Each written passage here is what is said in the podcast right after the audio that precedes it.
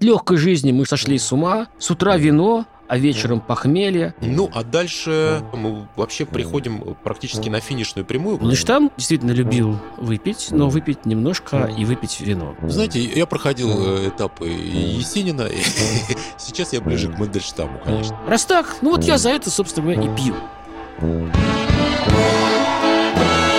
Здравствуйте, с вами Михаил Шац, и это новый выпуск подкаста «Я бы выпил».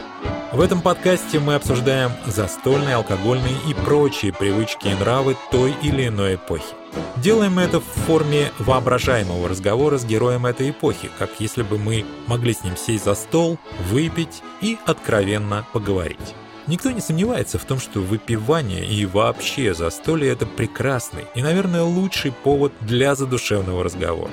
Но не то, чтобы наши темы сводятся только к алкоголю. Мы говорим о том, что с этим алкоголем, как правило, связано.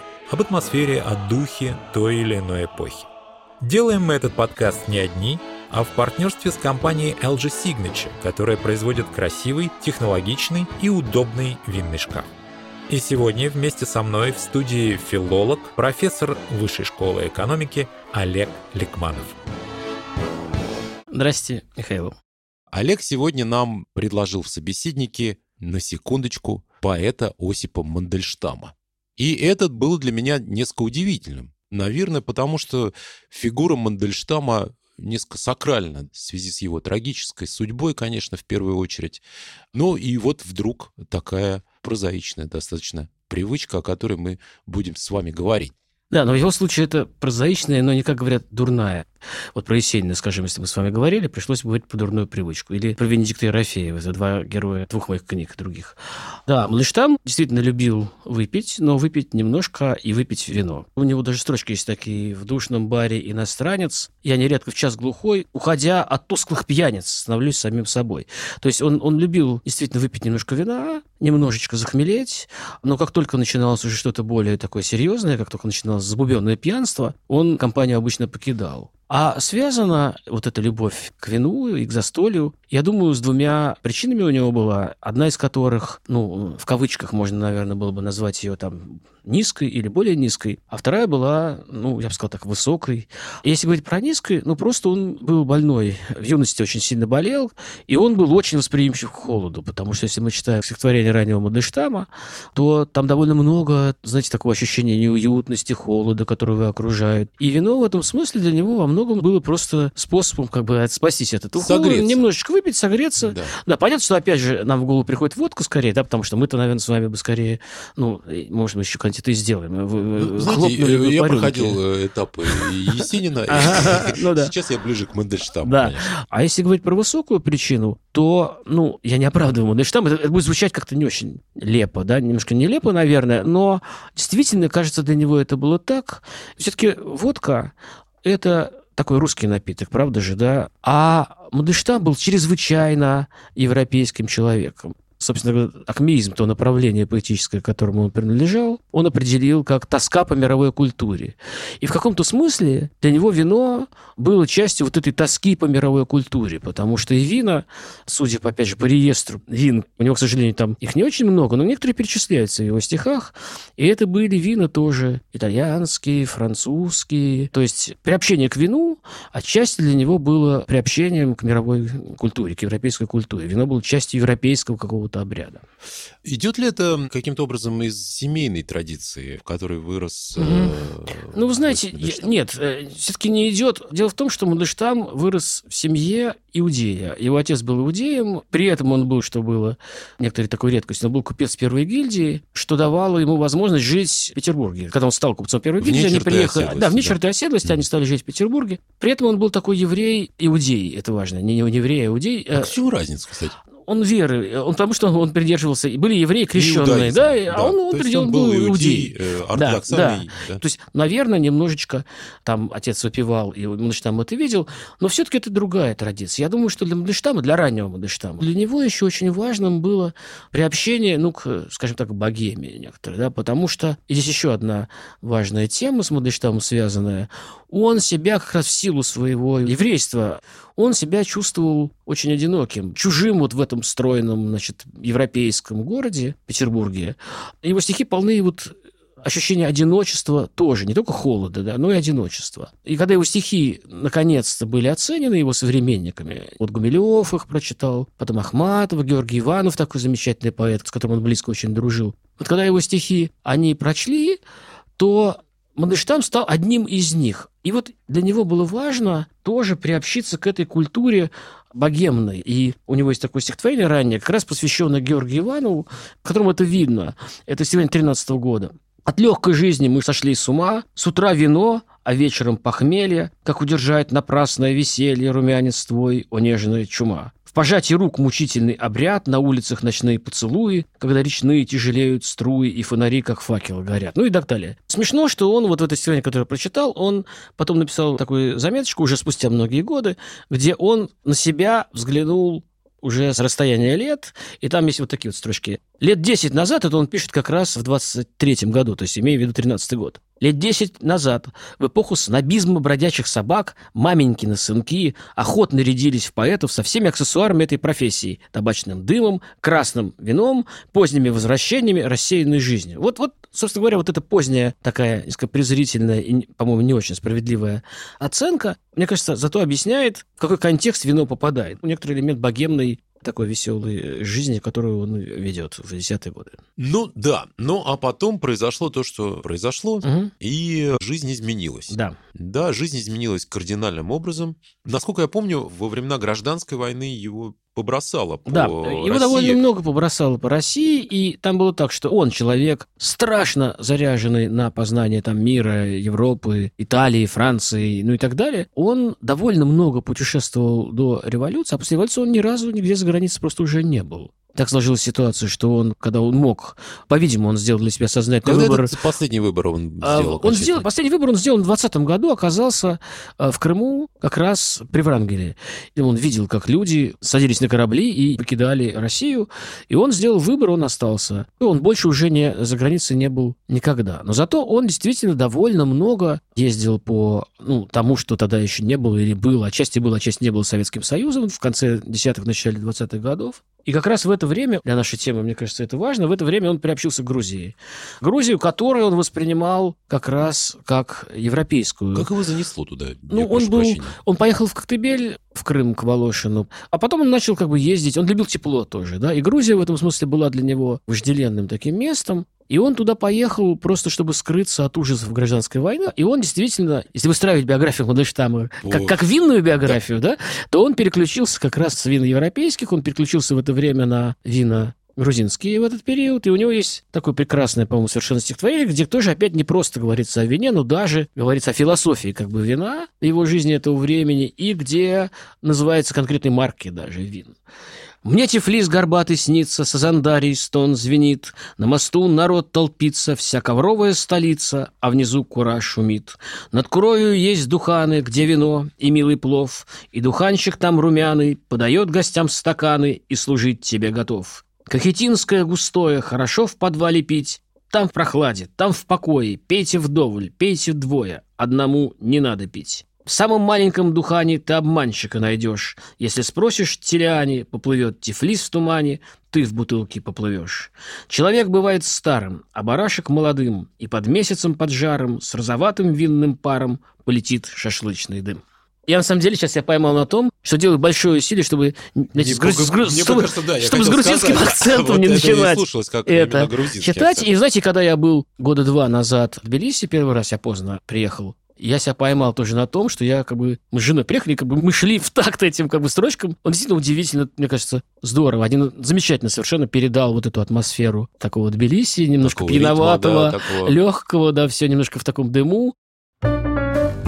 Пока мы не ушли далеко от Тбилиси, хочу напомнить, что этот подкаст мы делаем вместе с LG Signature, производителем шкафов для хранения вина. И прямо сейчас в эфире новый выпуск нашей рубрики, где мы рассказываем, как и в чем люди в разные времена хранили алкоголь и какое отражение это нашло в культуре. Так вот, у грузинского художника Нико Пиросмани есть замечательная картина, изображающая носильщика с бурдюком вина. Бурдюки или мехи – один из самых древних видов винной тары, который был распространен по всей Евразии – от Атлантического до Тихого океана. Мехи делались из цельных шкур домашних животных. Они почти не имели швов, поэтому были на редкость прочной и надежной тарой. Настолько прочной, что мехи во все времена использовались войсками при осадах городов и переправ. Например, средневековый армянский историк Мавсес Каган Катфаци писал, что при осаде Тбилиси в 627 году союзническая византийско-хазарская армия повернула вспять Куру, завалив русло реки набитыми песком и камнями бурдюками и таким образом размыв стены города. А советский военный инженер Александр Калягин еще в 30-е годы 20 века наблюдал в Китае переправу войск через Хуанхэ на плотах из бурдюков. Наполненная воздухом кожа выдерживала даже вес многотонных орудий. Но иногда мехи все-таки рвались. Наверняка многие помнят или хотя бы слышали цитату из Евангелия о том, что молодое вино не надо вливать в старые мехи, потому что молодое вино их прорвет. Людям, жившим во времена Христа, такая метафора была очень понятна. Ведь все знали, что новые мехи от молодого вина, которое еще не кончило бродить, растягивались и становились только крепче, а старые не выдерживали и рвались. В этой связи надо отметить, что в винный шкаф LG Signature вы можете положить сколь угодно старое вино. И вину, и шкафу от этого ничего не будет. Его корпус сделан из стали. Ну, а мы возвращаемся к Мандельштаму. Давайте пойдем вот по биографии, угу, да, по этим угу. этапам. И мы, наверное, сейчас подошли ближе вот к этапу окончания гражданской войны, но здесь нужно только сказать сразу одну важную вещь. Для нашего дальнейшего разговора это будет важно, что он в Киеве в 19 году к этому времени встретил уже Надежду Яковлевну Хазину, будущую свою жену Надежду Мандельштам. И дальше все то, о чем мы говорим дальше, да, то есть весь быт Мандельштамовский более поздних лет, это уже касается не только его, а это уже касается и ее. И в стихах Мандельштама этого времени тоже есть вино, и тоже, мне кажется, можно прочесть несколько строчек из стихотворения, потому что, мне кажется, что тоже, тоже он здесь очень здорово объясняет, чем для него вино становится в сравнении вот с той эпохой, о которой мы говорили, уже в эту раннесоветскую эпоху. Кому зима арак и пунш голубоглазый, кому душистое с корицей вино, кому жестоких звезд соленые приказы в избушку дымную перенести дано. Немного теплого куриного помета и бестолкового овечьего тепла – и вот дальше идут, мне кажется, очень важные для нас строчки. «Я все отдам за жизнь.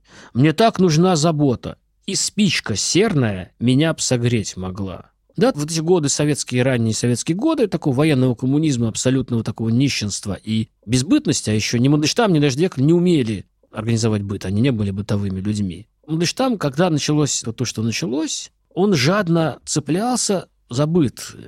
То есть то, что до революции казалось таким легким и таким прекрасным, и таким легко достижимым, все вот эти вот, ну, выпивание, закусывание, диваны, картины, портьеры и так далее, все это, все это вдруг стало ну, почти недостижимой, прекрасной какой-то роскошью а в глаза смотрел нищета, просто в буквальном смысле смотрела. И вот тут и вино, и все остальное просто стали для него как раз вот воплощением нормальной жизни какой-то, естественной жизни. И этот пир, да, этот скромный пир проходит именно поэтому такой красной нитью его, его биографии 20-х и 30-х годов, да, потому что это давало ему возможность, ну, ощутить себя нормальным человеком, жить в нормальных каких-то условиях, хотя бы более-менее.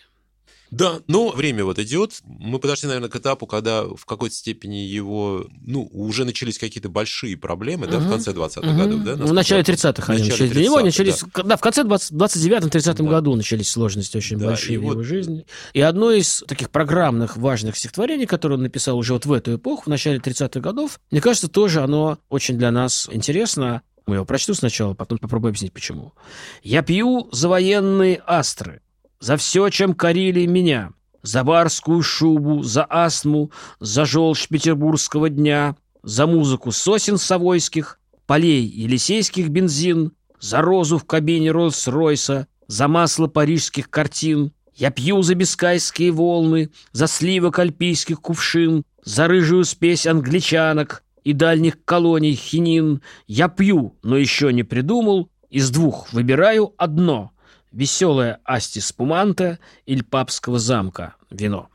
Это 31 год. Асти А. Спуманте и Шитенев де Пап. Да, Э, Вот что упоминает э, Мандельштам. Да, да, ну, одно игристое, другое да, красное, Да. очень известное. И, да, и- да. и- но я обратил внимание на то, что само это стихотворение, да, вот с этого можно было начать короткий там разговор о нем и об этом периоде, представляет собой тост. Да, я пью. И дальше он перечисляет, а что он перечисляет? Вот это важно. В какой ряд здесь вино попадает? Он перечисляет разного типа, разного уровня прекрасности европейские ценности или западные ценности, даже скажем так. И в этом отношении это такое стихотворение дразнилка, как бы, да, потому что в это время как раз Мандельштама начинают упрекать, про него начинают писать ругательные статьи, про него начинают говорить как буржуазного поэта. Вот буржуазный поэт, для которого все новые завоевания революции не важны. И он говорит им здесь, раз так, ну вот я за это, собственно говоря, и пью. И как раз про это вино в конце он Надежде Яковлевне потом даже сказал, ты обратил внимание на то, какое невозможное вино я пью.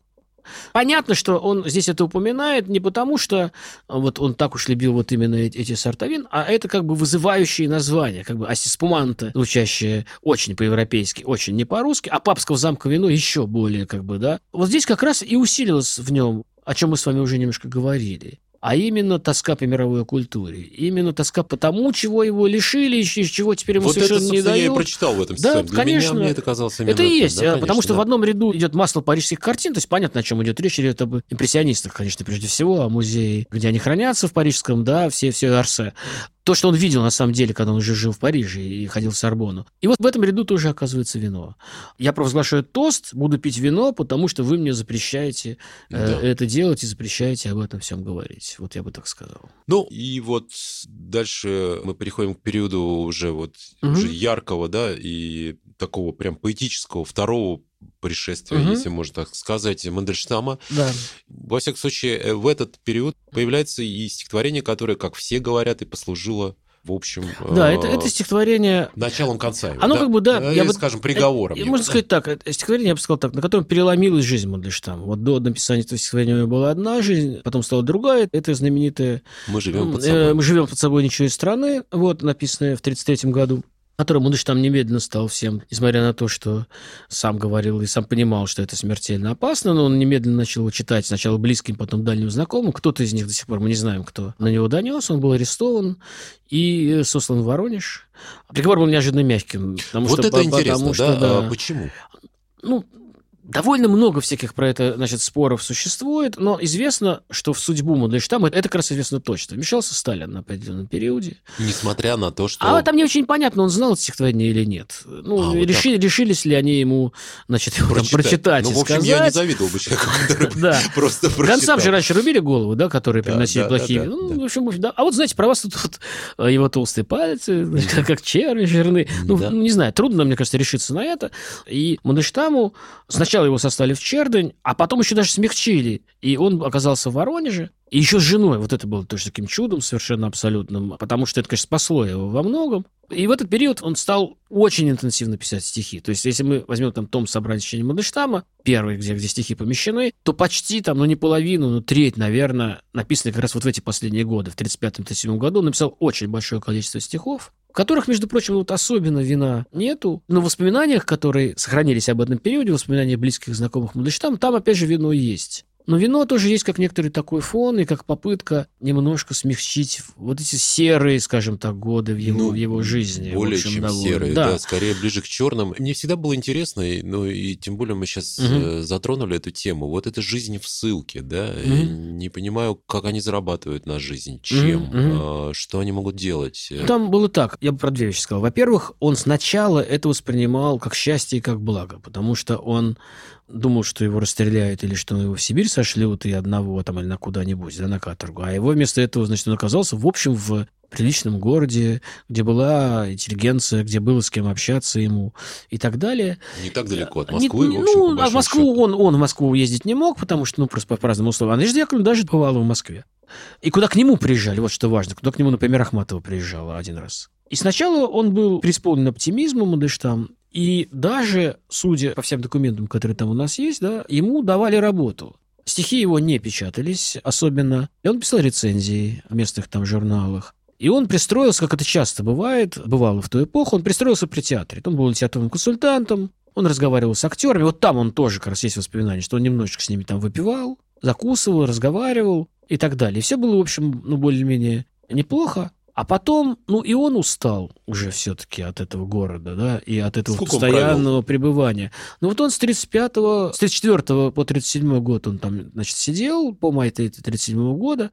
И здесь еще просто важно, что ужесточились условия, потому что начались очередные процессы, и в частности, например, был арестован его такой покровитель Бухарин, начался все... И отовсюду его выгнали, обвинили там в троцкизме, все. И он, конечно, последнее время, ну, вот последнее время, когда он провел ссылки, он был в такой истерике. Некоторые метался по этому Воронежу, значит, испортил кучу отношений и так далее. В общем, он был в так, довольно тяжелом состоянии. Он был. А потом, когда действительно их из ссылки, они вернулись, они вернулись в Москву. У них квартира была, между прочим, в Москве, на Щекинском переулке. Сейчас этот дом, к сожалению, сломан. Им дали. Но выяснилось тут же, что по условиям ссылки они не могли возвращаться в Москву. То есть было несколько городов, в которых они не имели права существовать. И они оказались в Савелово, это такое, ну, не, не очень далеко от Москвы место. И дальше они мотались, оставшиеся на свободе вот годы, которые он провел, они мотались не очень далеко от Москвы. И есть еще одно такое, по-моему, довольно пронзительное письмо Надежды Яковлевны Мандельштам о том, как они вместе с Мандельштамом встречают 38 год. Они были в Калинине в это время,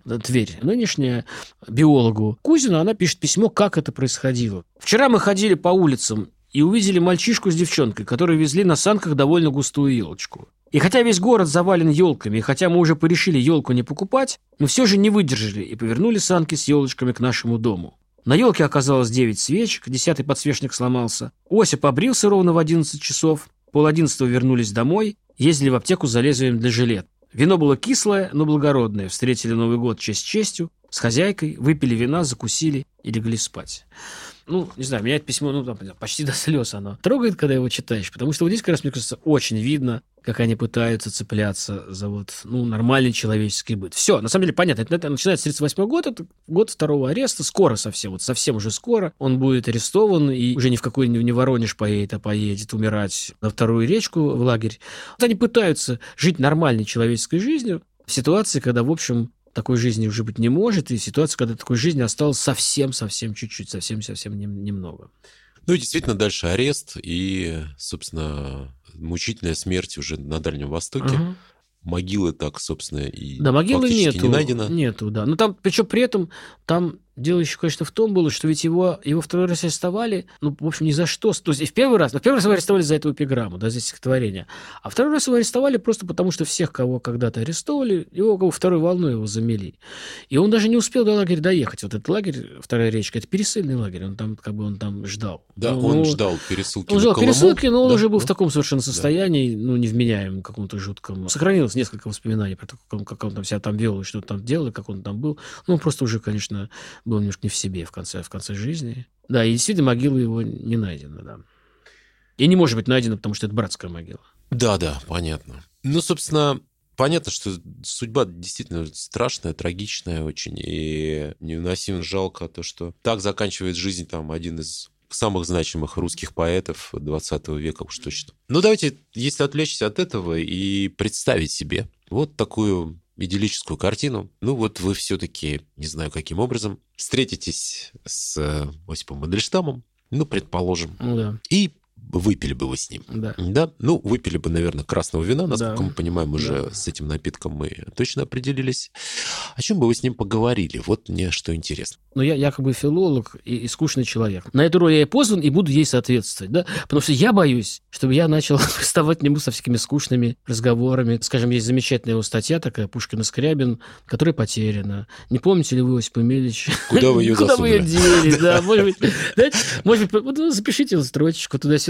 Ну, то есть я боюсь, что я бы начал с этого, а просто потому, что... Ну, это первый слой. Это, ну, первый это наверное, слой, ваш профессиональный. Да, наверное, понимаете, человеческий. А же вам- человеческий, Да. понимаете, здесь на самом деле понятно, что всегда это ужасно интересно и заманчиво это все представлять, но я боюсь и абсолютно не кокетничаю, правда, совершенно это говорю, что я не уверен, что я бы смог соответствовать той высоте, той высоте и тому темпу, который он бы взял.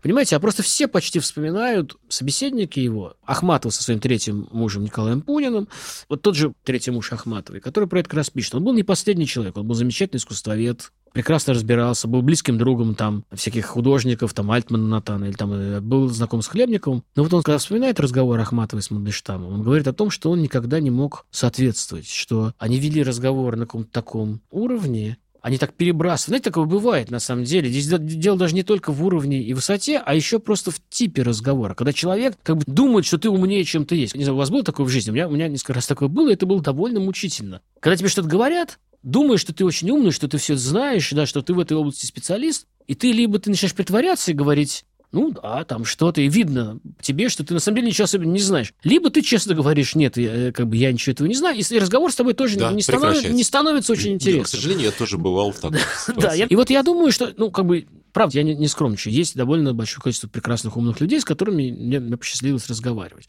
Ну вот судя по тому, по этим разговорам, которые я читал про Мандельштама, хотя это очень заманчиво и все такое, но я скорее холодным потом обливаюсь. Значит, я думаю, ну, мне все-таки лучше, э, лучше с Пастернаком поговорить, или, да, потому что... Нет, я шучу, на самом деле Пастернак тоже сложный собеседник. Ну, я с кем? С Ахматовой, да, говорить, которая была в этом смысле снисходительно к собеседнику, чем с Мандельштамом, который очень высоко поднимал все-таки планку и разговаривал таким особым, совершенно сложным образом.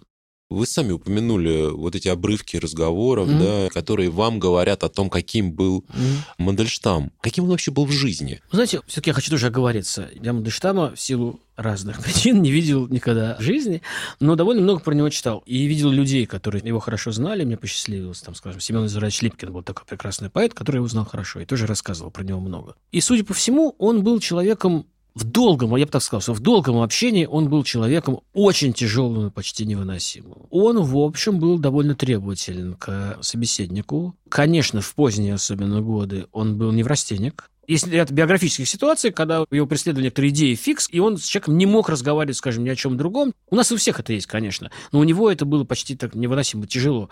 Когда что-то его мучило, он начинал собеседника в это погружать, который там что-то в обморок мог упасть, там, потому что уже не выдерживать этой, этого, этой пластинки, этого повтора. Но вот в коротком общении, в коротком таком первом общении он был чрезвычайно, по-видимому, обаятелен. И, кстати, чрезвычайно остроумен. Есть такой пример, касающийся как раз опять, ну, отчасти, кроме атмосферы вина тоже, что когда бродячие собаки, сидела большая толпа людей, что-то все разговаривали, болтали, а на эстраду вышел Маяковский, который начал читать свои стихи, ну, вот этим своим маяковским голосом. И он читал, и он не мог побороть слушателей, потому что они там продолжали болтать. Каждый это знает, каждый выступающий человек знает, в каком ужасном состоянии ты находишься при этом. И Мандельштам подошел к Маяковскому и говорит, Маяковский, перестаньте читать стихи, вы не румынский оркестр. Что, что, хватит уже трубить, играть. Вот. Ну, как бы, и это не, не то, что, понимаете, он не готовился к этой шутке, да, вот есть такие шутители прекрасные, глазам которых видно, когда с ними разговариваешь, что вот сейчас они готовы, вот у них есть некоторая история или некоторый набор каких-то шуток, вот сейчас, сейчас ты замолчишь, они, они включатся, найдя повод, они начнут это рассказывать. У Мандельштама совершенно другой был тип юмора, те другое остроумие, как бы, да, он, он действительно умел неожиданно и и, довольно абсурдно, абсурдистски иногда шутить, это, видимо, было очень обаятельно, потому что та же Ахматова, нам трудно себе представить, но вот она вспоминает, что они смеялись так, что они на диван падали, мы не могли просто встать, как бы говоря, какие-то вот глупости, вот шутя какие-то свои шутки, и это, наверное, было очень, очень здорово. Вот, вот, вот посмотреть на это опять, не участвовать в этом, но посмотреть на это я бы, конечно, хотел.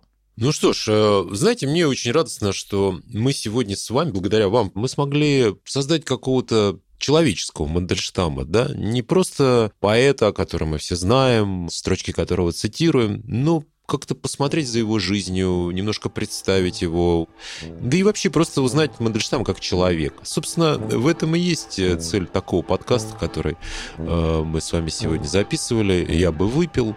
Не буду заканчивать фразы «выпейте», не буду. Выбирайте сами, хотите пейте, хотите нет, но тем не менее... Ну, ладно, давайте закончим, может, Мандельштам одному не надо пить. Я думаю, вот это хорошее. Одному хорошее. пить точно не надо. С этим я абсолютно согласен. Спасибо вам, всего вам доброго, спасибо вам, Олег. Спасибо вам, Михаил. До новых встреч. Всего вам доброго. Это был подкаст «Я бы выпил», который мы делаем вместе с брендом LG Signature. В следующем, последнем выпуске этого сезона мы будем разговаривать с историком культуры Натальей Мазур о поэте Евгении Братынском, о питье в одиночку и контрафактном шампанском начала XIX века. Кроме того, в приложении «Радио Арзамас» вы можете послушать первый сезон подкаста «Я бы выпил». Ну и, наконец, если вам понравился наш разговор с Олегом Ликмановым, то там же в приложении «Радио Арзамас» есть его лекции о Мандельштаме, Есенине, Бродском, Хлебникове и других поэтах 20 века. А над этим выпуском работали я, Михаил Шац, редактор Вячеслав Рогожников – выпускающий редактор Дмитрий Перевозчиков звукорежиссер Юлия Глухова, факт-чекер Михаил Трунин, расшифровщик Кирилл Гликман. Спасибо студиям звукозаписи Глаголев FM и Резонант Arts, а также лейблу Fancy Music. В подкасте звучит песня Джейсона Уэбли «Drinking Song» и композиция Игоря Яковенко «The Other Thing».